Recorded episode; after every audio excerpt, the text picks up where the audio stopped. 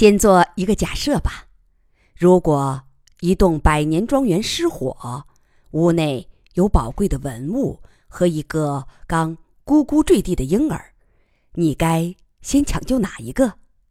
当然是婴儿。活人比死的信息更重要。这也正是我们眼下首先要做的事：先救出人类乃至所有生物的活信息。他笑着说：“我想先把话头拉远点儿，请大家耐心听下去。宇宙的诞生无非是一个自组织过程，是自组织和熵增的互相角力。宇宙的一切都来源于自组织，像夸克、重子、星云、恒星、岩石圈、大气层、矿藏、间歇泉。”等等，生物包括人类，包括人类最为自傲的智力，归根结底也来源于自组织。不同的是，非生物的自组织不需要特殊模板，像三个夸克自然结合成一个重子，一个质子和一个电子自然结合成一个氢原子，水汽凝结变成六角形的雪花。石岩和石膏结晶成方形和六角形的晶体，如此等等。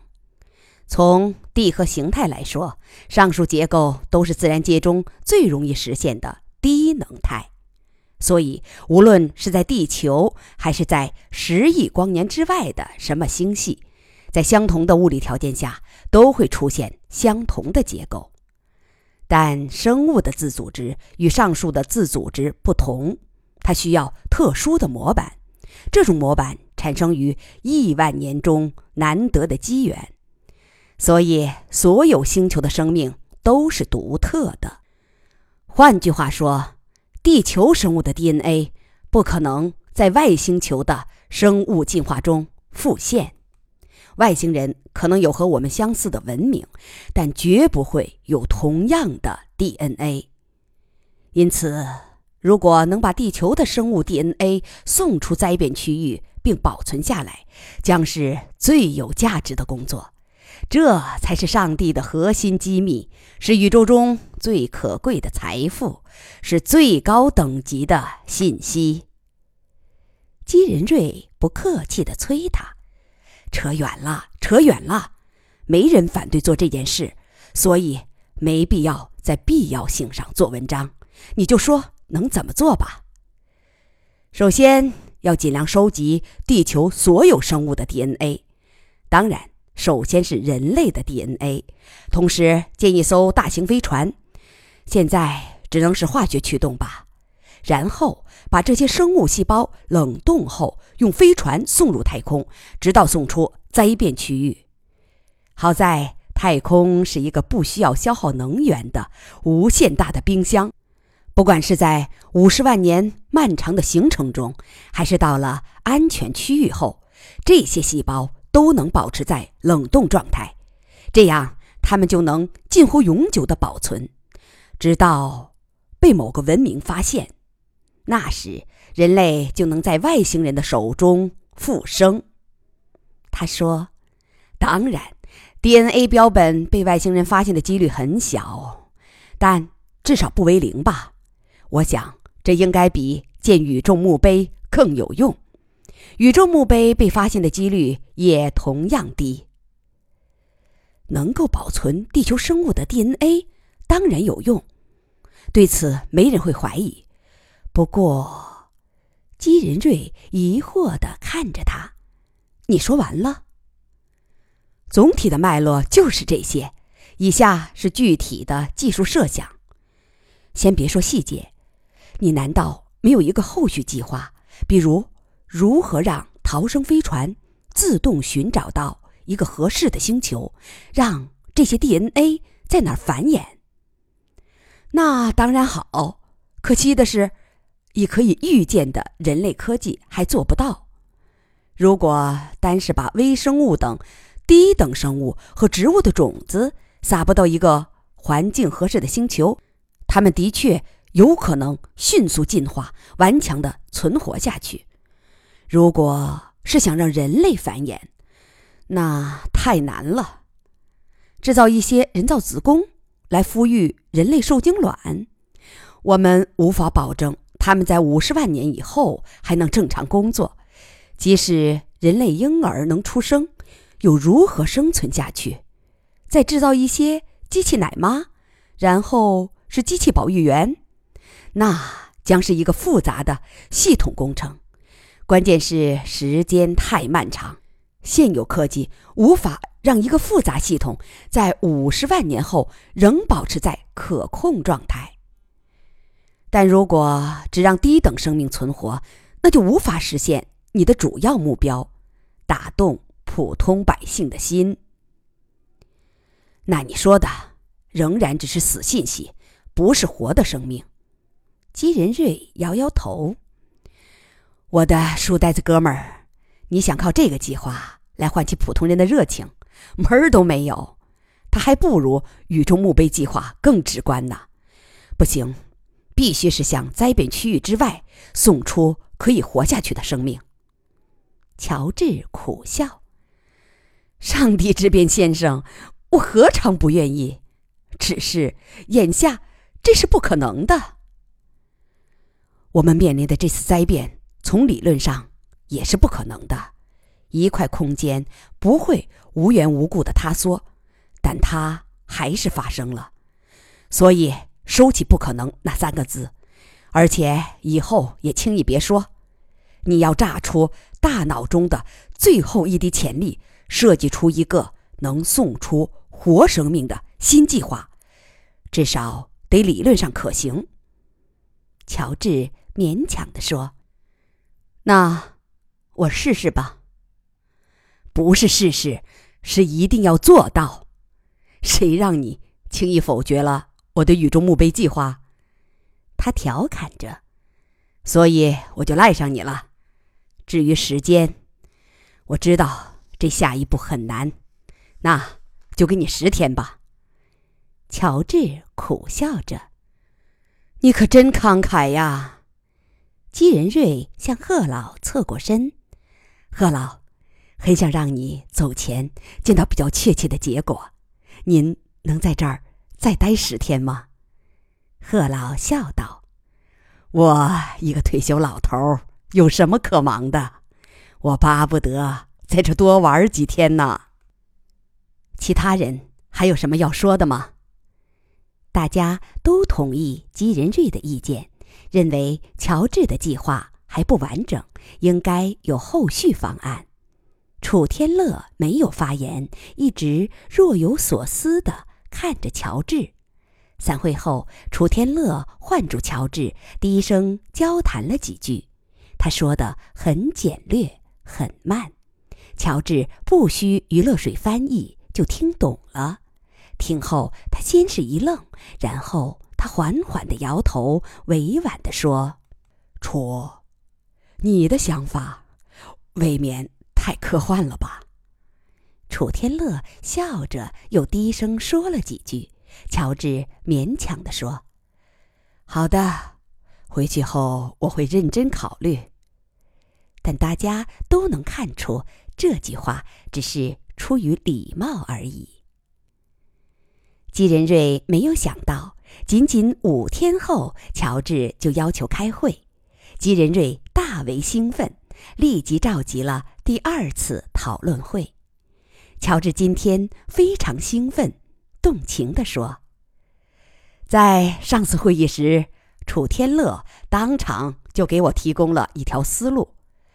坦率说吧，我听后的第一个反应是，这是一个外行的迂阔之论。”根本不可能实现，这么臭的主意竟然出自这位天才之口，甚至让我替他难为情。也许你们注意到我当时的表情吧？姬仁瑞说：“我注意到了，但你少说这些淡话，说主要的吧。”但我仔细考虑后，觉得这个很臭的主意竟然是可行的。姬仁瑞拍拍左边楚天乐的肩膀，再拍拍右边乔治的肩膀，击节称赞：“好，这才是乐之友们应有的才气、胆略和工作节奏。接着说，先说说这个计划的前期工作，那就是开发出这样的飞船。它在逃出灾变区域后，能自动寻找条件适宜的星球，并以自动驾驶方式进入该星球的轨道。这属于一个简单系统，以现有。或可预见的科技水平，有把握让它在五十万年后还保持在可控状态。只需开发出与之配套的、能使用五十万年之久的同位素能源就行。我咨询过亚历克斯，他向我保证能源问题可以解决。然后，飞船向该星球投下微生物等。低等生物和植物的种子，使其在新家园中进化繁衍。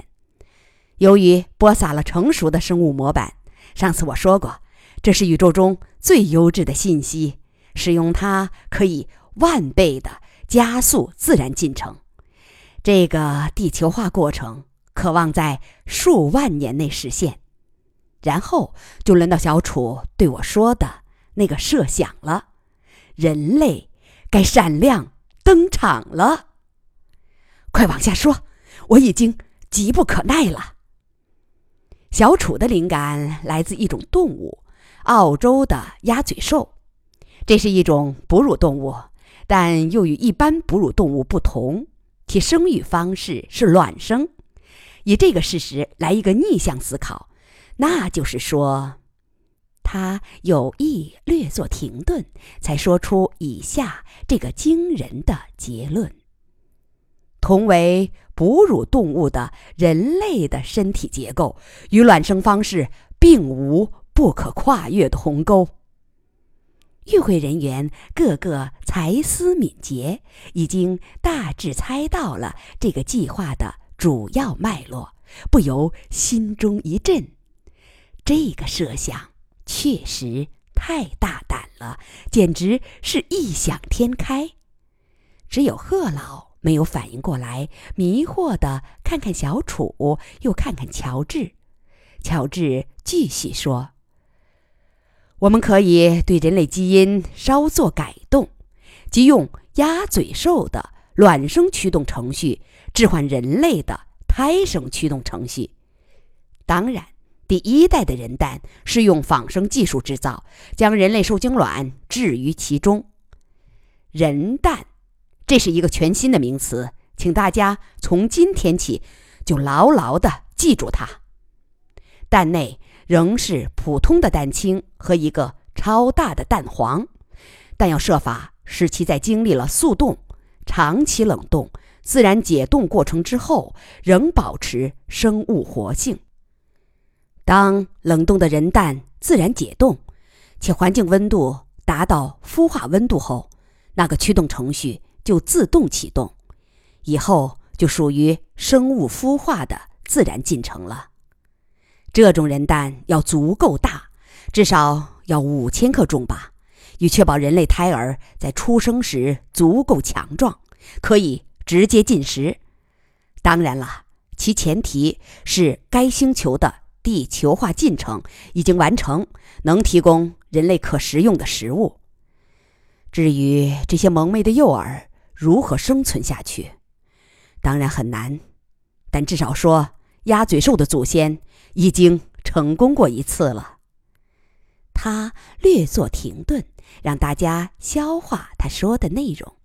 稍停，他继续说：“这个计划看似异想天开，其实……”可行性颇高，它的最大优势是用上帝的程序来代替人类设计的程序。我说过，人类科技还无法让一个复杂系统在五十万年后仍保持在可控状态，但上帝能办到，因为地球所有生物的发育程序都经过了数亿年最严格的检验和最有效的优化。当然。楚不是生物学家，考虑不到这项技术的具体困难。其实，鸭嘴兽同人类的 DNA 相距甚远，比如它们是雌雄各五对性染色体，而人类只有两对。还有，鸭嘴兽的卵生方式并不能完全脱离子宫，实际它的卵要在子宫内停留二十八天，在体外孵化仅十天。所以，想把鸭嘴兽的卵生驱动程序移植到人类 DNA，相当困难。但没关系，这对我而言都是可以克服的困难。可贵的是，楚首先提出的大思路，那就是对上帝原有的程序做小修小补，来代替从零开发的人为的技术程序。这样可以事半功倍。会议室内一片静默，大家都在认真思索这个计划。稍停，乔治说：“这个计划看似有一个难点，就是保证人蛋在经历漫长的冷冻并自然解冻后仍保持生物活性。其实也并不是太困难的事儿，因为……”在超低温冷冻中，时间是停滞的，五十万年与五十年并没有太大的区别。概括起来，可以这样说吧：这个计划不需要在技术上出现革命性的突破，而且，他笑着转向姬仁瑞，他完全符合姬先生一直大声疾呼的标准，能。最大限度的激起民众的热情，谁不想让自己的后代延续千秋呢？想想千百个光屁股小人儿在异乡土地上破壳而出，这个场面多么动人！它的效果无疑要优于宇宙墓碑计划。姬仁瑞笑着点头：“没说的，这是个好方案。”我已经被这个场景打动了，我非常满意。我想把它命名为“神鹰蛋计划”。姬仁瑞笑问：“怎么扯到神鹰了？”这种人蛋个头很大，而且我打算用更大的蛋状降落舱送他们到地面。《一千零一夜》的神话中有关于神鹰巨蛋的故事。乔治笑着说。好的，不错，这个名字足够响亮。关于这个计划的生物伦理层面，基仁瑞看看大家，大家有什么可说的？我是说，会不会有强烈的反对，说这是对人类的异化？会场上的人们不约而同把目光转向贺老，也许。认为在这个问题上，这位老派人物的意见最具代表性吧？贺老略为沉吟，问：“这些新人类如果活下来，会一直采用卵生方式吗？”乔治敏锐地猜出话中之意。贺老不喜欢这样的前景，但他坦率地说。没错儿，也许新人类在进化中会逐渐抛弃落后的卵生方式，回归胎生，但至少在当前阶段，他们将遵循基因中的卵生程序。贺老确实不喜欢这样的前景，但他想了一会儿，谨慎地说：“依我看来，不会有太强烈的反对意见吧。”毕竟，这是非常时刻，而且人类很多民族都有卵生的神话，像西藏神话就说人类先祖是卵生，商朝说其先祖是吞鸟卵而孕。其实汉族的盘古神话也是一个卵生的神话，只不过它不是说人类，而是说。整个宇宙都是在卵中诞生，可以说，卵生暗通着人类潜意识的感情地下湖。所以，我想不会有太强烈的反对。既然贺老同意，我就放心了。大家还有什么意见？王清音女士问：“是否可以配置机器人守护者，向未来的人类传授人类文明？”乔治看看数学家詹姆斯·格莱克。当然可以，这正是我们的选择项之一。但要做到这一点，神鹰蛋计划的难度就要大大增加，而且詹姆斯和我都认为。那又是一个复杂度过高的系统，很难保证它在五十万年后仍处于可控状态。王清音苦笑着说：“那也意味着，在新星球上用人类 DNA 繁衍出来的，并不是人类。我倒不是指他们的卵生方式，而是说他们与人类文明没有一丝传承关系，他们。”不会说英语，不会写汉字，不知道太阳系第三星是他们的祖庭，甚至没有人类的喜怒哀乐。想了想，他补充道：“如果他们迅速强大起来，并且那时地球还存在，也许他们还会送回来一场血腥的入侵。”乔治平静地说：“这。”很奇怪吗？这不正是人类走过的路吗？你看，人类起源于东非，但人类今天的主流早就抛弃了东非古文化，不会说东非语言，在很长时间内不知道自己是那些野蛮黑人的后代，甚至忘恩负义的对祖先反噬，发动血腥的劫奴战争。王清音还有其他人不由凛然。没错，这都是最确凿的历史事实，人人都知道的。只是人们常常只能看清历史的细节，而看不见历史的整体脉络，也常常让感情淹没了理性。乔治继续说：“但。”尽管如此，人类仍把这样的进化之路称之为进步，而不是反动，不是堕落。现在，咱们为什么要对新一轮进步吹毛求疵呢？这样的结论比较冷酷，在心理上有些难以让人接受。会场陷入沉默。过了一会儿，乔治说：“而且。”王女士提议的由机器人来向这些蒙昧人传播人类文明，即使能实现，恐怕同样不会是我们这样的人类吧？那只会是某个机器人上帝驯服的子民。所以，宁可让他们靠自己的努力来冲出蒙昧。生物的生存从来不是玫瑰色的，其中掺杂着很多残忍。但活着就是天然正确的。基仁瑞说：“乔治说的对，人类进化史绝不是伊甸园的田园牧歌，它充斥着丑恶血腥、忘恩负义和恶有善报。但这就是生命史，我们不必多愁善感，只管硬着心肠往前走就是。”他侧身对贺老说。